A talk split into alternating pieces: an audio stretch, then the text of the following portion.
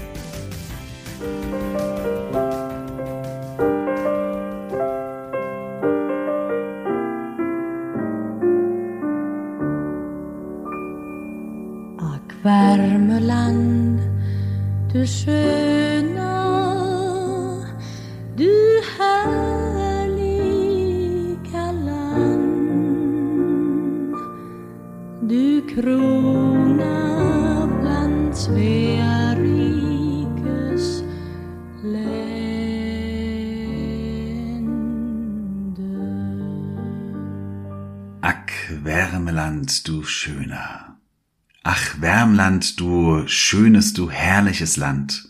So lautet der erste Vers des Wärmland-Liedes.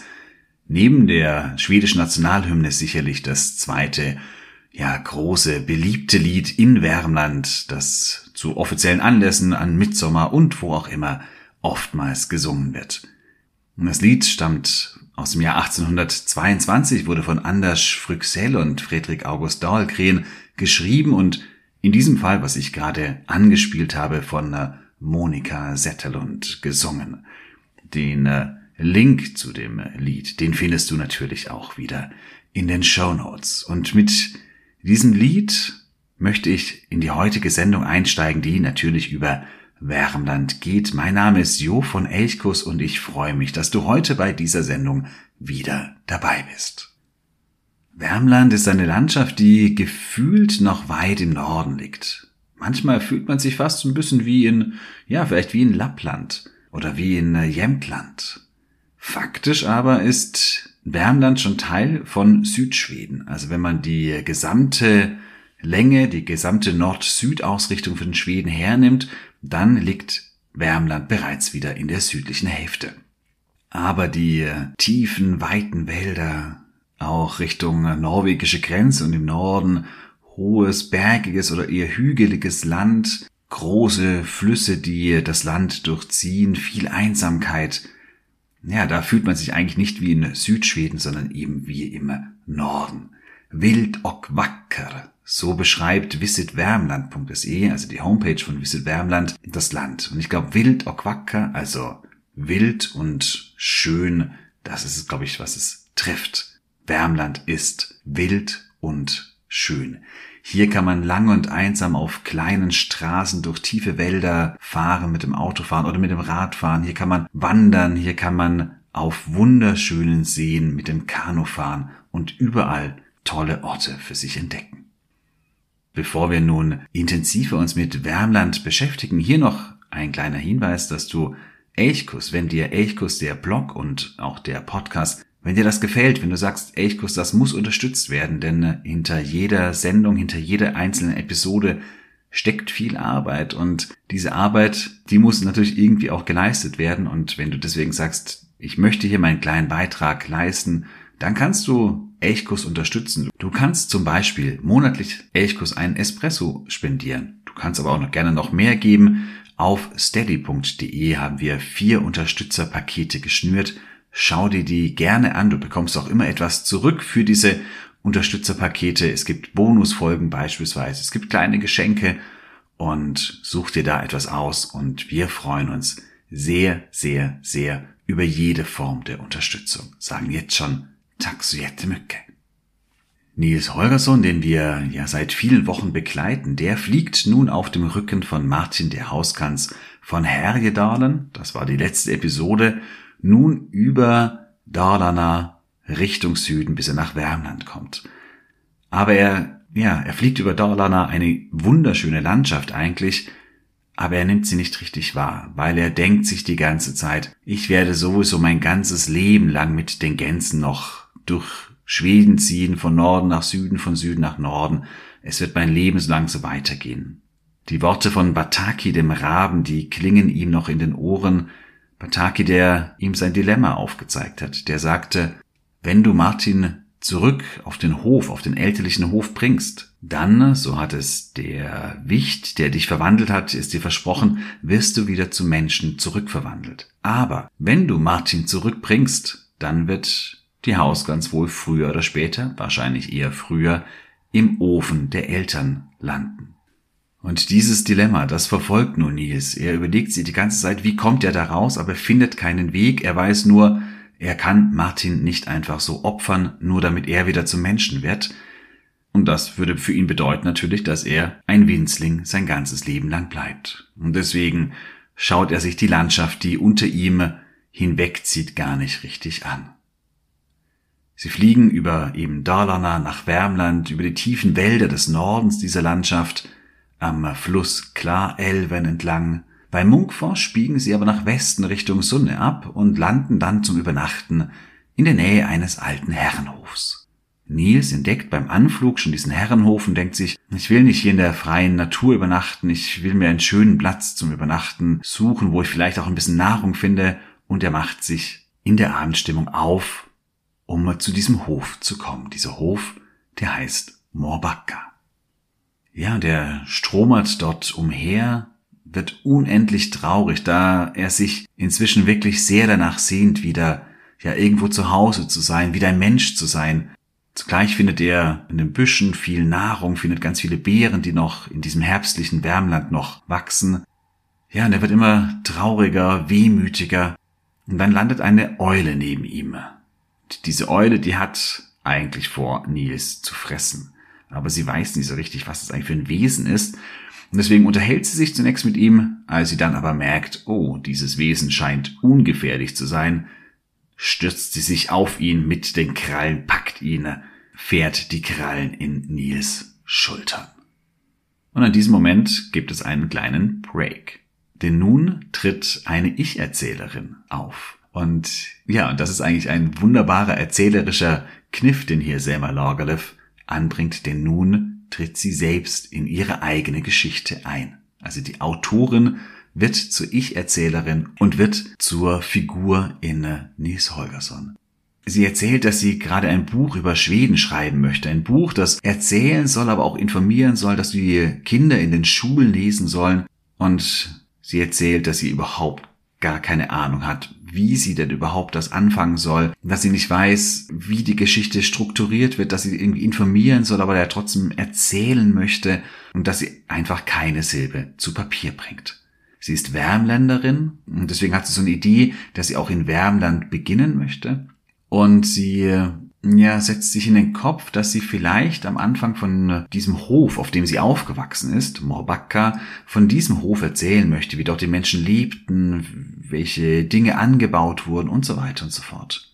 Aber da sie nicht mehr auf diesem Hof lebt, weil der Hof ähm, aus Geldgründen von der Familie verkauft werden musste, beschließt sie eines Abends wieder zurück zu diesem Hof zu fahren, um dort wieder irgendwie ja Inspiration zu bekommen. Sie will aber nicht entdeckt werden, weil sie es nicht erträgt, wenn sie dort als Gast vielleicht zu Besuch kommt, weil das eben ihr, ja, ihr früheres Zuhause war, auf dem sie eine wunderbare Kindheit erlebt hatte. Und da möchte sie jetzt nicht einfach nur Gast sein. Und deswegen geht sie auch in diesem Abend oder in der frühen oder der einbrechenden Nacht immer weitläufigen Garten spazieren und es kommen Kindheitserinnerungen hoch und sie erinnert sich, wie sie durchaus hart gearbeitet haben auf diesem Hof, aber wie es auch abends immer wieder Zeit gab, wie man sich Geschichten erzählte, wie man gemeinsam musiziert hatte, gesungen hatte und so weiter und so fort. Und sie ist sich sicher, auch wenn hier in Morbacca im tiefsten Wärmland nicht viel los war, noch nie viel los war, so war es doch die schönste aller Kindheiten, die man sich nur erträumen konnte. Und auch Selma Lagerlöf wird sehr, sehr wehmütig. Und da hört sie plötzlich ein, ja, ein Geschrei und ein Gezeter und sie eilt durch den Garten und sieht, wie eine Eule auf ein kleines Wesen einhackt. Und sie vertreibt die Eule und kommt so mit Nils Holgersson ins Gespräch. Nils erzählt Selma Lagerlöf seine ganze Geschichte, alles, was er erlebt hat, von seinem Aufbruch in Skone, seine Reise durch ganz Schweden bis nach Lappland und nun wieder von der Rückreise.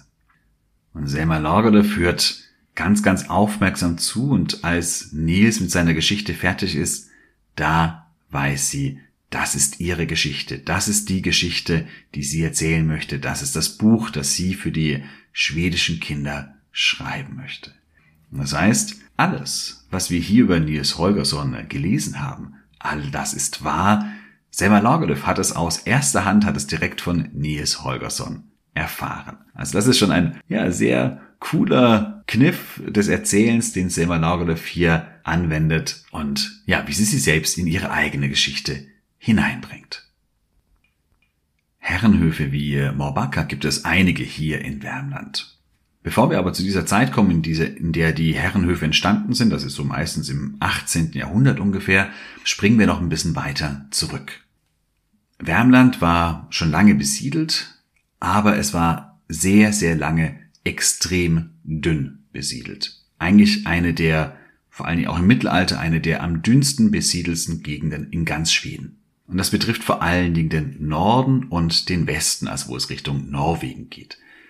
Der Süden von Wärmland, der ist anders. Also der Süden, das ist die Region, die am Nordufer des Vänern liegt.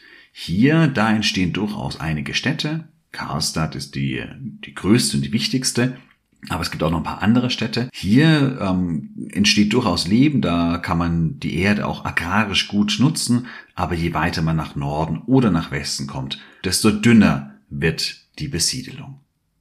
Der Vänern, von dem ich gerade gesprochen habe, der größte See Schwedens, der schon eher fast so einen Meercharakter hat, der prägt natürlich den Süden ganz, ganz massiv. Also Karlstad liegt direkt daran und auch andere Orte. Also hier haben wir wirklich eine ja, einen, einen großen Uferstreifen und gerade im Sommer ist es hier natürlich besonders herrlich, dass der Vänern hat, wie gesagt, mehr Charakter mit Stränden, mit tollen Uferabschnitten und hier kann man es äh, toll aushalten.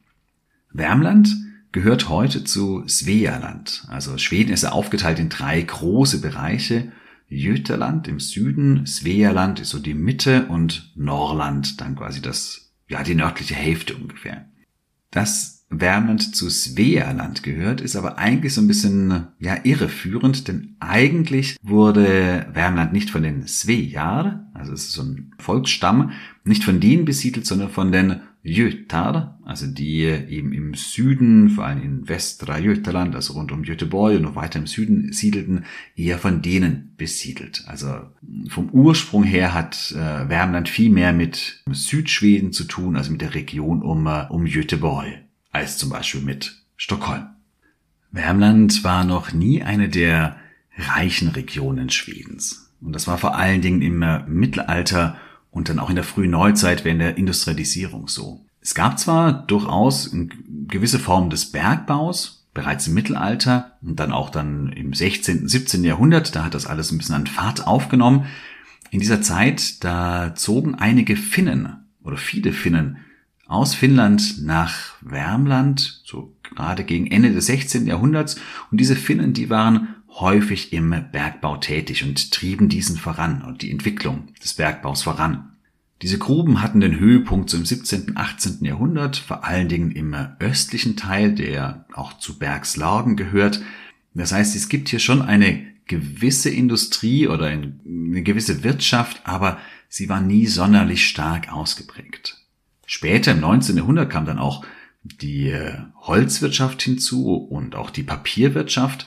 Man konnte von den wärmländischen Wäldern das Holz gut über den Vänern abtransportieren und dann von dort weiter Richtung Göteborg und von dort dann zum Beispiel Richtung England, wo es einen großen Bedarf an Holz und an Papier gab.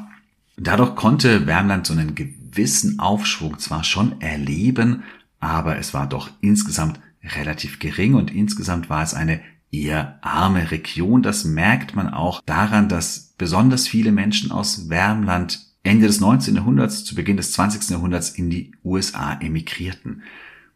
Die beiden Landschaften Smoland und Wärmland sind die beiden, aus denen die meisten Menschen in die USA zogen. In Wärmland waren es zwischen 1850 und 1910 insgesamt 100.000 Menschen. Und das ist bei einer so dünn besiedelten Region wirklich ein großer Aderlass. 65.000 Menschen leben heute in Karlstad. Das ist die ja mit Abstand größte und auch wichtigste, zentralste Stadt in Wärmland. Und äh, Karstadt liegt eben im Süden von äh, Wärmland am Vänern. Diese Region, die eben prinzipiell so ein bisschen, ja, ein bisschen urbaner geprägt ist, so ein bisschen städtischer geprägt ist. Es gibt auch noch einige andere Städte, die am Vänern liegen.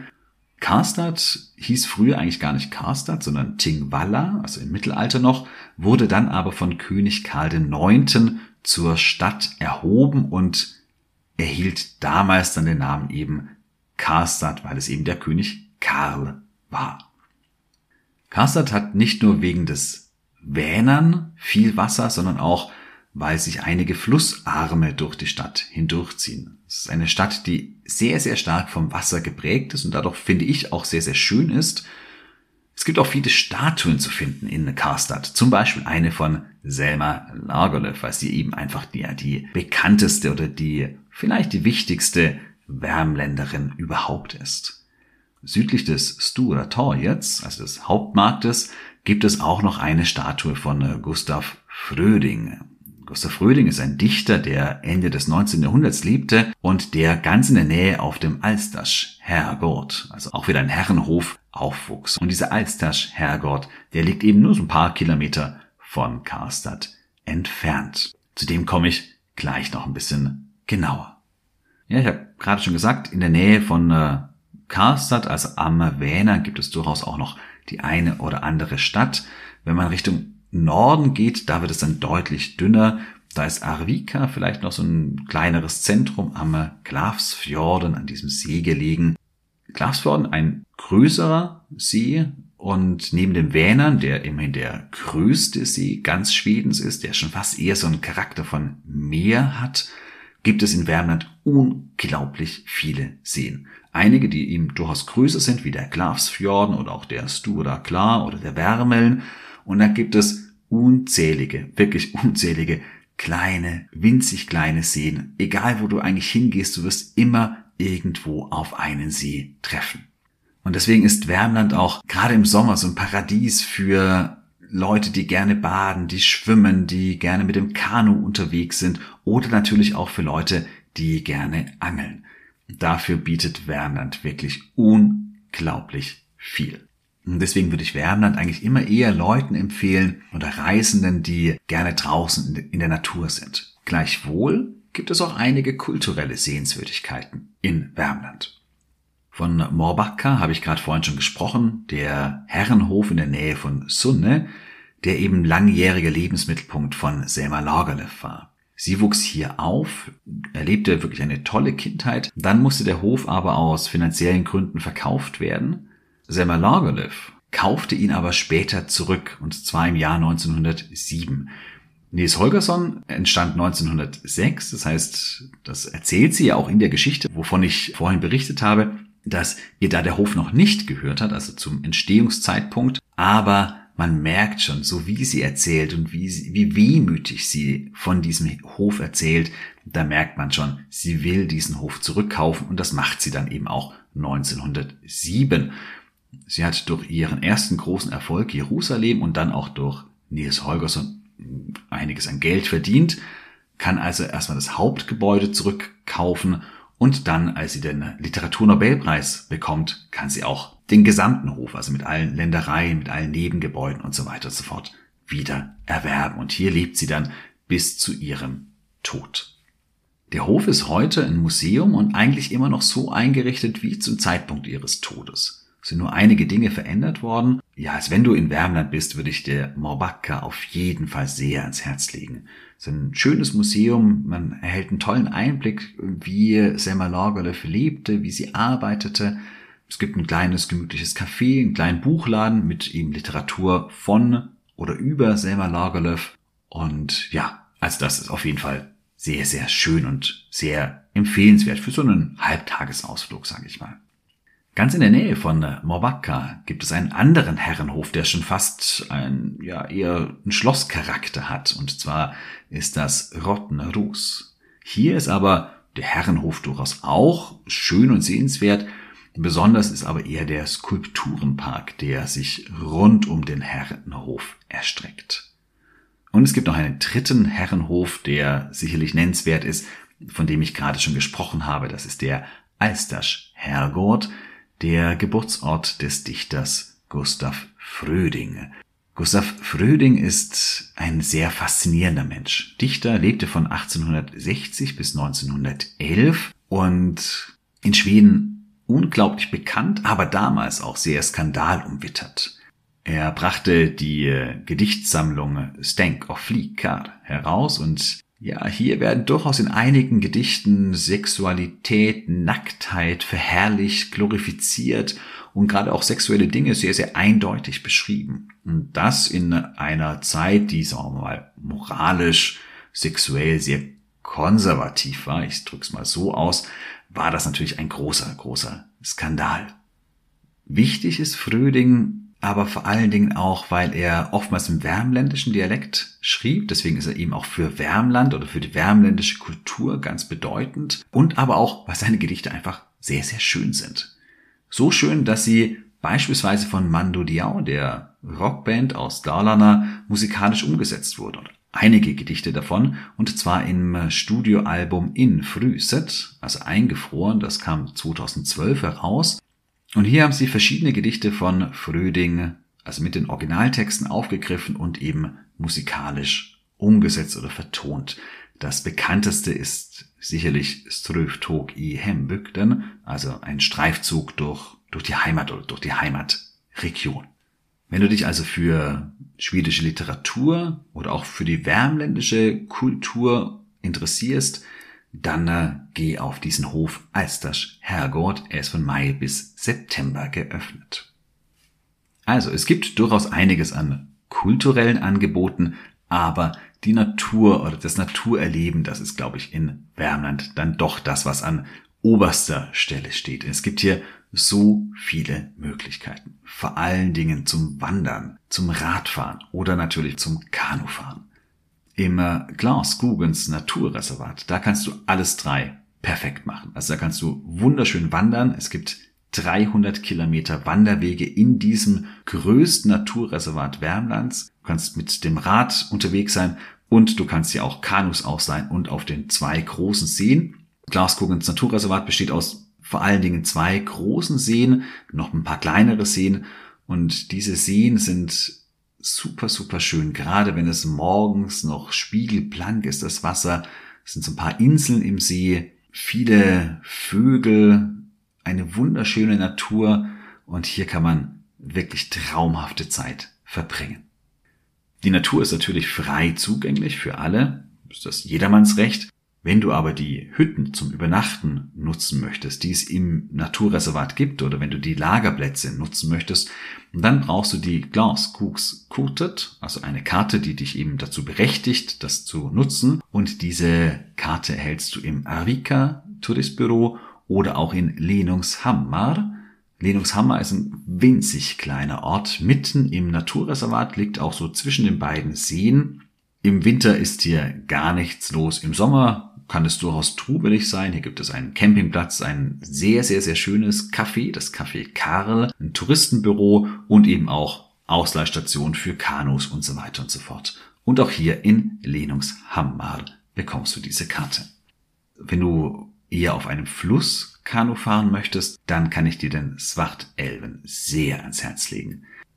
Ich bin natürlich noch nicht auf allen Flüssen und Seen in Schweden gepaddelt, aber von dem, was ich bisher erpaddelt habe, war der Svartelven wirklich der schönste. Er fließt im äh, Osten von Wärmland und geht dann auch teilweise schon aus Wärmland wieder heraus. Du kannst hier in Helleforsch, das liegt eben schon nicht mehr in Wärmland, beispielsweise bei einem Kanuverleih Kanus ausleihen. Die transportieren dich dann flussaufwärts, also Richtung Norden. Und du kannst zum Beispiel in äh, Lesjöfors oder in Elfsche einsetzen und dann auf dem Svartelv bis nach Helleforsch wieder zurückpaddeln. Es ist richtig einsame, wilde Natur, wenn du Glück hast. Ich hatte das Glück nicht, aber man kann durchaus die Chancen haben, mal einen Elch am Ufer zu entdecken, vielleicht auch einen Biber. Es ist Natur pur, richtig, richtig, richtig schön. Also den Svartelven, den kann ich dir, wenn du Kanufahrer bist oder gerne paddelst, wirklich sehr ans Herz legen. Wenn du lieber Rad fährst, dann ist vielleicht die Klarelf Spawnern etwas für dich.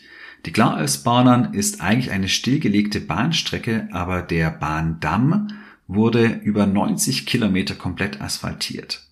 Das heißt, es ist ein Radweg, der eben 90 Kilometer asphaltiert ist und 90 Kilometer komplett autofrei ist. Das heißt, hier kann man wirklich einfach wunderschön radeln. Man fährt in Karstadt los und die 90 Kilometer enden in Uddeholm, immer am Fluss Klarelven entlang. Und das Schöne hier ist auch, dass du eben in Karstadt beginnst, wo es durchaus noch so ein bisschen urbaner ist, dann erstmal durch diese südlichen Regionen von Wärmland fährst, wo es stärker agrarisch das Land genutzt wurde und dann, wenn du weiter Richtung Norden kommst, da kommst immer mehr in die Wälder, es gibt viele, viele Seen und es wird immer einsamer. Das heißt, man kann auch so die Unterschiede von Wärmland hier ganz gut erradeln. Auf dem Klarelven, ein letzter Tipp, kannst du auch Floß fahren. Es gibt hier ein Unternehmen, das habe ich dir auch in den Show Notes verlinkt. Die bieten an, dass du selber dir ein Floß zimmern kannst zunächst mal. Das heißt, es wird erstmal gebaut und dann kannst du in, ja, von Eintagestouren über vier Tagestouren bis zu sieben Tagestouren dich den Klarelven auf diesem Floß hinabtreiben lassen und ich habe das selber noch nicht gemacht, aber ich kann es mir unglaublich schön vorstellen, weil das wirklich Entschleunigung pur ist. Man äh, so richtig mitten in der Natur ist, mit zwei Knoten oder zwei kmh gemächlich den Fluss hinabtreibt und hier, glaube ich, wirklich zur Ruhe kommen kann. Also, wenn du eine Floßfahrt ausprobieren möchtest, dann klicke auf den Link, den ich dir in die Show Notes gesetzt habe. Ja, du siehst, Wärmland ist vor allen Dingen für Outdoor-Menschen, für Menschen, die Natur erleben wollen. Und gerade wenn du sagst, du willst auch diese einsame Natur erleben, und das ist das, was für dich Schweden ausmacht. Aber du willst vielleicht nicht ganz weit in Norden, nicht nach Jämtland oder bis nach Lappland, weil es dir einfach von der Wegstrecke zu weit ist. Dann ist Wärmland mit Sicherheit eine sehr, sehr, sehr, sehr gute Wahl und gute Empfehlung. In der nächsten Woche werden wir erst einmal Pause machen mit Nils Holgersson. Es geht dann nämlich um, äh, ich habe davon schon ein paar Mal erzählt, um ein Buch, das Antje, also meine Frau und ich geschrieben haben über Stockholm und das erscheint endlich in der nächsten Woche im Michael Müller Verlag und deswegen geht es in der nächsten Episode ein bisschen über das Buch und, das sage ich jetzt schon, es wird auch ein kleines Gewinnspiel geben. Das heißt, du kannst auch eines dieser Bücher gewinnen und auch dieser Hinweis soll am Schluss noch kommen. Wenn du ein Unterstützerpaket bei Steady wählst, bei dem mit drin ist, dass du alle Publikationen von Elchkus bekommst. Und dann erhältst du, sobald das Buch eben erschienen ist, auf jeden Fall auch ein Exemplar kostenlos handsigniert mit einem kleinen Gruß von mir drin. Das heißt, das vielleicht auch noch eine kleine Empfehlung, um ein Unterstützerpaket bei steady.de abzuschließen. Ich freue mich, wenn du nächste Woche wieder dabei bist. Wünsche dir eine wunderschöne Woche. Träume von Schweden. Ha det så bra. Vi hörs.